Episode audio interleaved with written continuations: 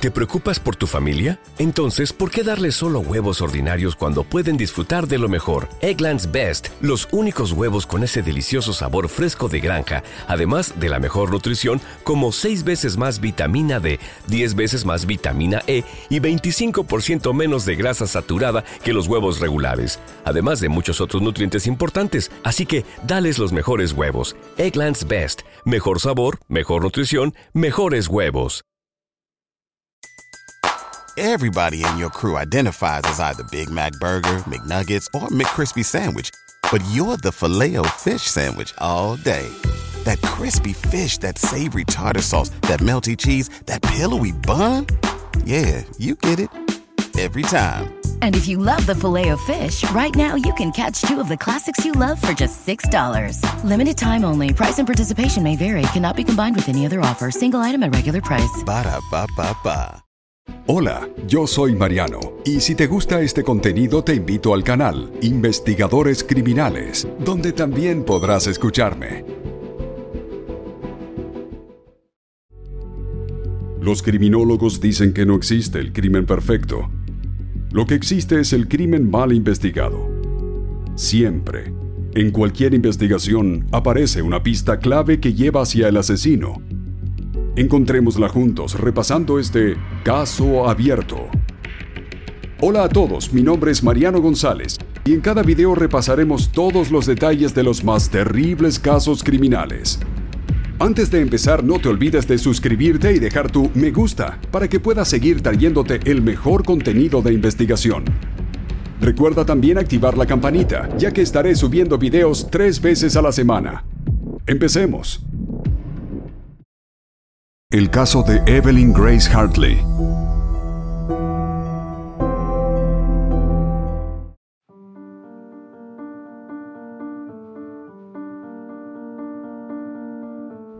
A sus 15 años, Evelyn Grace Hartley tenía planes maravillosos para su vida.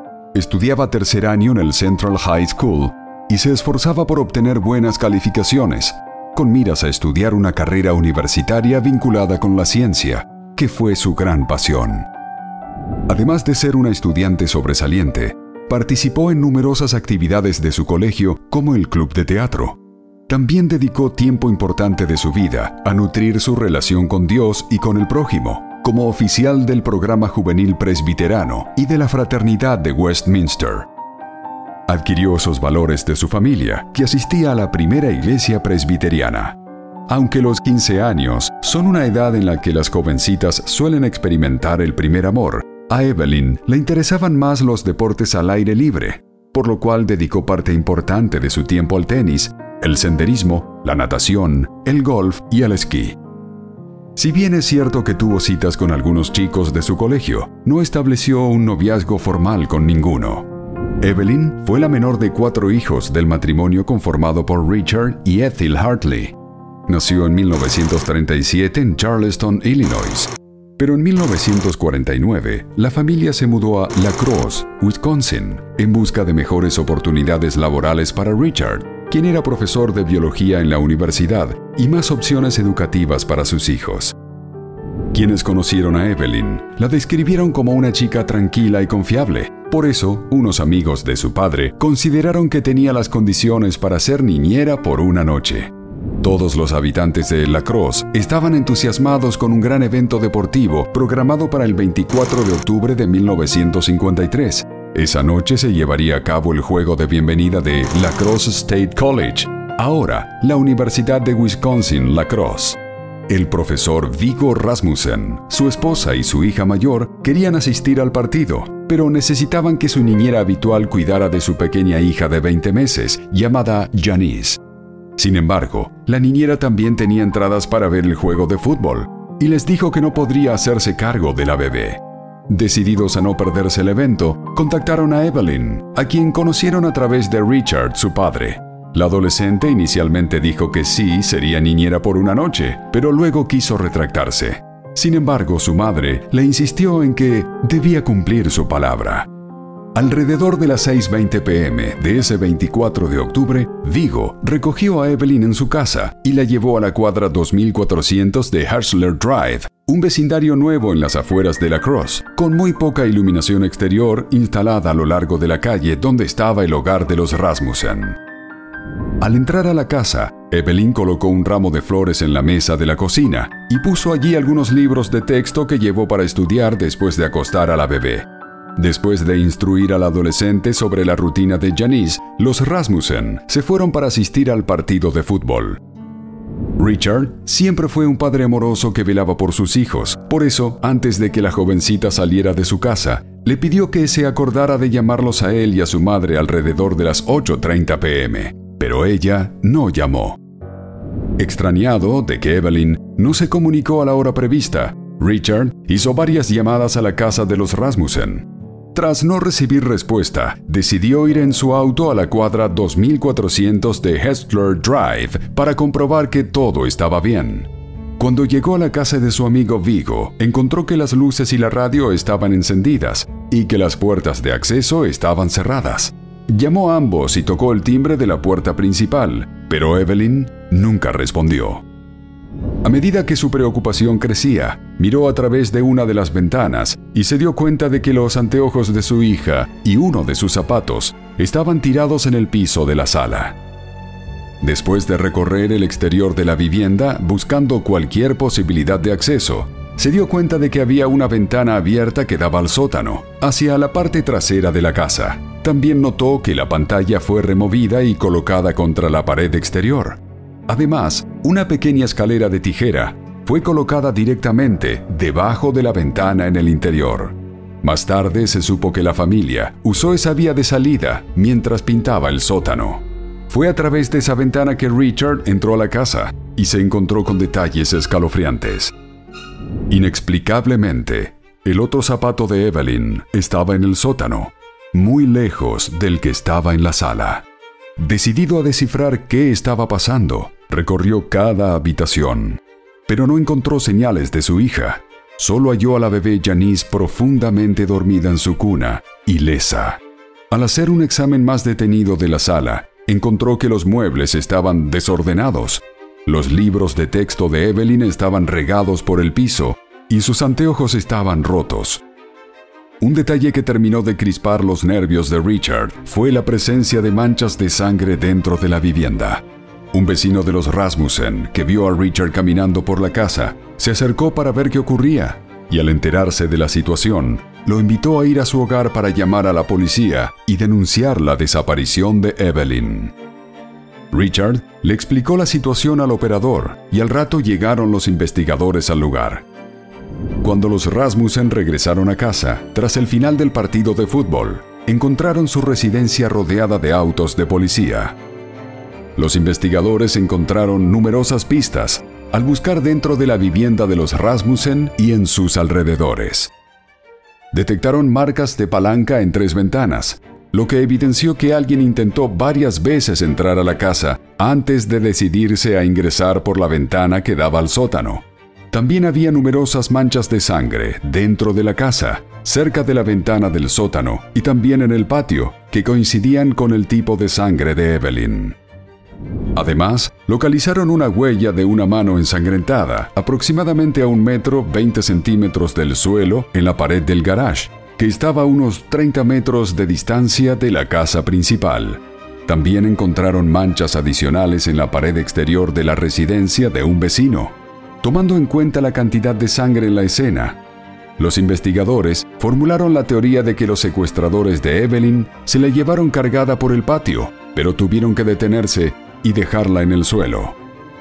Un elemento interesante para los oficiales fue que encontraron huellas en la caja de la ventana del sótano y en la sala de estar, que parecían provenir de un par de zapatos deportivos con un patrón distintivo en la suela. Como parte de las labores de rastreo, la policía llevó perros especializados en seguir pistas para ayudar a los investigadores a tener una idea a dónde fueron los secuestradores de Evelyn después de salir de la casa. Los perros siguieron el rastro de la adolescente a lo largo de dos cuadras, pero perdieron el rastro en Cooley Drive, justo al noroeste de la casa de la familia Rasmussen. Esto llevó a la teoría de que se la llevaron a la fuerza en un vehículo estacionado cerca. Posteriormente, muchos vecinos informaron que la noche de la desaparición vieron un auto sospechoso en el barrio. Un testigo dijo que un vehículo de color claro dio vueltas por el vecindario alrededor de las 8 pm, mientras que otro afirmó que oyó gritos alrededor de las 7 pm, pero pensó que quienes gritaban eran niños que jugaban afuera. Con base en esos datos, los investigadores desarrollaron una línea de tiempo que sugería que Evelyn fue secuestrada entre las 7 y las 8 de la noche. Dos días después de la desaparición del adolescente, un residente de la localidad llamado Ed Hoffer le relató a los investigadores que la noche del 24 de octubre estuvo a punto de ser chocado por el chofer de un Buick verde de dos tonos de 1941-1942. Detalló que eran las 7:15 pm cuando el Buick casi lo embistió. En el interior había dos hombres y una mujer. Uno de los hombres conducía el automóvil, mientras que el segundo estaba en el asiento trasero con la mujer, que estaba inclinada hacia adelante con la cabeza apoyada contra el asiento delantero. Agregó que, minutos antes, vio a los ocupantes tambaleándose por la calle, cerca del sitio donde los policías localizaron los charcos de sangre el día de la desaparición. Hoffer explicó que en el primer momento no le dio mayor importancia a esos hechos, pues pensó que eran personas que se dirigían al juego de bienvenida. Sin embargo, cuando se enteró de la desaparición de Evelyn, le pareció que debía notificar a las autoridades sobre todo lo que vio esa noche. La policía siguió buscando pistas que condujeran a encontrar a Evelyn y a los responsables del secuestro. Varios días después encontraron un corpiño y una panty cerca del paso subterráneo en la autopista 14, dos millas al sur de La Crosse. Ambos estaban manchados de sangre menstrual del tipo de sangre de Evelyn. En otro rastreo en el área de Coon Valley, al sureste de La Crosse, localizaron un par de botines deportivos Goodrich talla 11 y a 230 metros de allí una chaqueta de mezclilla talla 36. Aparentemente fueron arrojados poco tiempo antes de ser encontrados, al igual que ocurrió con la ropa interior. Ambos tenían sangre que coincidía con el tipo de Evelyn. Los zapatos tenían un patrón de ventosa similar al de las huellas encontradas en la casa de los Rasmussen. Los investigadores se pusieron en contacto con Goodrich, el fabricante quien les informó que el modelo llamado Hood Mogul se vendió en Wisconsin, Illinois, Iowa, Michigan y Minnesota. Dentro de los botines hallaron un solo cabello humano, posiblemente perteneciente a un afroamericano. También se determinó que dos personas diferentes habían usado los zapatos y que los pies del segundo usuario eran demasiado grandes. Con la esperanza de obtener nuevas pistas, llevaron los zapatos y la chaqueta a 31 comunidades diferentes, donde 10.000 personas los vieron, pero no salió nada de valor de las exhibiciones. En la búsqueda de Evelyn, una de las más grandes en la historia de Wisconsin, participaron unas 2.000 personas que se ofrecieron como voluntarias. Hicieron recorridos a pie, utilizaron aviones y helicópteros. Los lagos y ríos cercanos fueron rastreados con embarcaciones. En la enorme tarea conjunta se involucraron miembros de la comunidad local, funcionarios encargados de hacer cumplir la ley, profesores y estudiantes de La Crosse State College, la Guardia Nacional y miembros de los Boy Scouts que peinaron el área y sus alrededores. También les dijeron a los cazadores de ardillas y ciervos que se mantuvieran alertas ante cualquier cosa sospechosa. Igualmente, instaron a los agricultores locales a revisar sus propiedades. Sin embargo, ningún esfuerzo produjo el resultado esperado. Los investigadores hicieron un rastreo masivo de vehículos locales, pues intuían que el automóvil de los sospechosos tendría rastros de sangre de Evelyn. La atención se centró en los asientos traseros y la cajuela de cada vehículo. Para esa tarea pidieron ayuda a los empleados de la estación de servicio local, quienes debían verificar los autos y reportar los números de placa de cualquier persona que se negara a permitir el registro. Los autos que pasaron la revisión se marcaron con una calcomanía que decía, Mi auto está bien.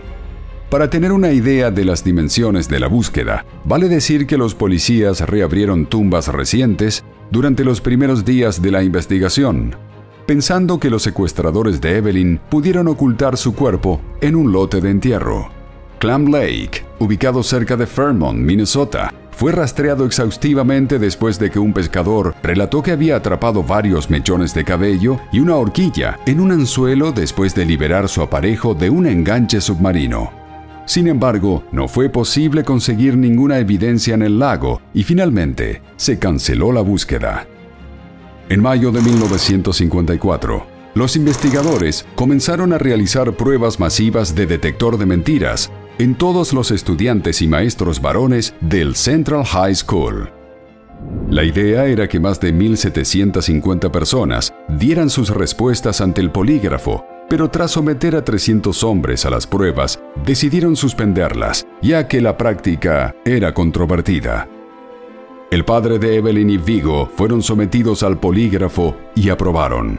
Los Hartley solicitaron repetidamente información sobre el caso de Evelyn. También acudieron a los medios de comunicación para hacer un llamado directo a los secuestradores, pidiéndoles que de alguna manera les hicieran saber lo que le pasó a su hija. El único resultado de esos llamados fue un intento de extorsión, cuando un hombre de 20 años se ofreció a intercambiar información a cambio de 500 dólares. La familia contactó a la policía y logró atrapar al hombre, junto con un adolescente de 13 años al que convenció para participar en la mentira. Ambos fueron arrestados y posteriormente el hombre fue condenado y encarcelado por ese delito. Durante el primer año, los investigadores entrevistaron a más de 3.500 personas y con el transcurrir del tiempo interrogaron a muchos sospechosos, pero nunca pudieron conectar las evidencias con alguno de ellos. El caso de Evelyn siempre ha sido considerado un homicidio, a pesar de que su cuerpo nunca fue localizado. Entretanto, a falta de un cierre del caso, han surgido diferentes teorías populares para intentar explicar qué pudo ocurrir aquella noche que terminó con Evelyn desaparecida sin dejar rastro. Una teoría popular es que el asesino en serie, Edward Ed Theodore Jane, estuvo involucrado en la desaparición de Evelyn, ya que estuvo en La Crosse visitando a familiares, a solo unas cuadras de la casa de los Rasmussen, la noche en que ella desapareció. El criminal, conocido por matar mujeres y mutilarlas, fue interrogado en 1957 por la desaparición de una camarera local. Al registrar su propiedad descubrieron restos humanos, pero ninguno correspondió a Evelyn. Edward negó cualquier participación en el crimen y pasó dos pruebas de detector de mentiras. Fue absuelto oficialmente de cualquier participación en noviembre de ese año. Lo internaron en una institución mental, donde fue declarado clínicamente loco y falleció en 1984. La segunda teoría considera que Evelyn no era el objetivo previsto del secuestro, ya que estaba reemplazando a la niñera habitual de la familia Rasmussen. Si el secuestro hubiera sido planeado, los sospechosos habrían asumido que la niñera original estaría en la residencia esa noche, lo que significaría que Evelyn simplemente estaba en el lugar equivocado, en el momento equivocado. La tercera teoría considera que Evelyn tuvo el infortunio de estar en la casa cuando unos ladrones decidieron entrar pensando que todos estarían en el juego de fútbol inaugural. Sin embargo, aunque la sala estaba desordenada, no se dijo que faltara nada de valor en la vivienda de los Rasmussen. Esta hipótesis es la que han manejado algunos investigadores, quienes destacaron que se encontró un intento de entrada forzada en la casa de un vecino. La cuarta teoría se basa en un hecho ocurrido en 2004, cuando Mel Williams presentó a la policía una grabación de alguien que se atribuyó la responsabilidad del crimen. Williams estaba grabando a una banda que tocaba en un bar local y sin querer quedó registrado un diálogo en el que Clay Twee Peterson afirmó que él, Jack Golper y un tercer hombre anónimo habían asesinado a Evelyn y la habían enterrado en La Farge, Wisconsin. La cinta terminó después de que Peterson dijo a Williams que dejara de grabar. La policía prometió investigar esa pista, pero nunca informó si hubo algún progreso. Actualmente, el caso de Evelyn está clasificado como sustracción no familiar y el motivo de la investigación es homicidio. Si Evelyn estuviera viva, tendría 84 años. Sus padres se mudaron de La Crosse en la década de los 70, convencidos de que nunca sabrían qué le sucedió a su hija. Ambos fallecieron en Portland, Oregon.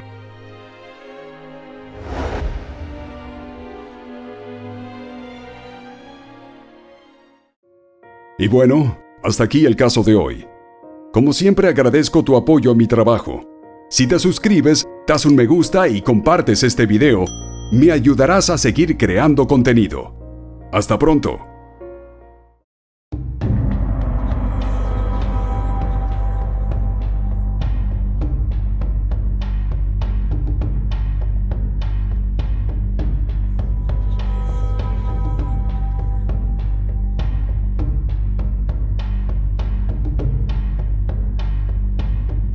¿No se merece tu familia lo mejor? Entonces, ¿por qué no los mejores huevos? Ahora, Egglands Best están disponibles en deliciosas opciones. Huevos clásicos, de gallina libre de jaula y orgánicos de Egglands, que ofrecen un sabor más delicioso y fresco de granja que le encantará a tu familia. En comparación con los huevos ordinarios, Egglands Best contiene la mejor nutrición como 6 veces más vitamina D, 10 veces más vitamina E y el doble de omega 3 y B12. Solo Egglands Best. Mejor sabor, mejor nutrición, mejores huevos. Visita egglandsbest.com para más información.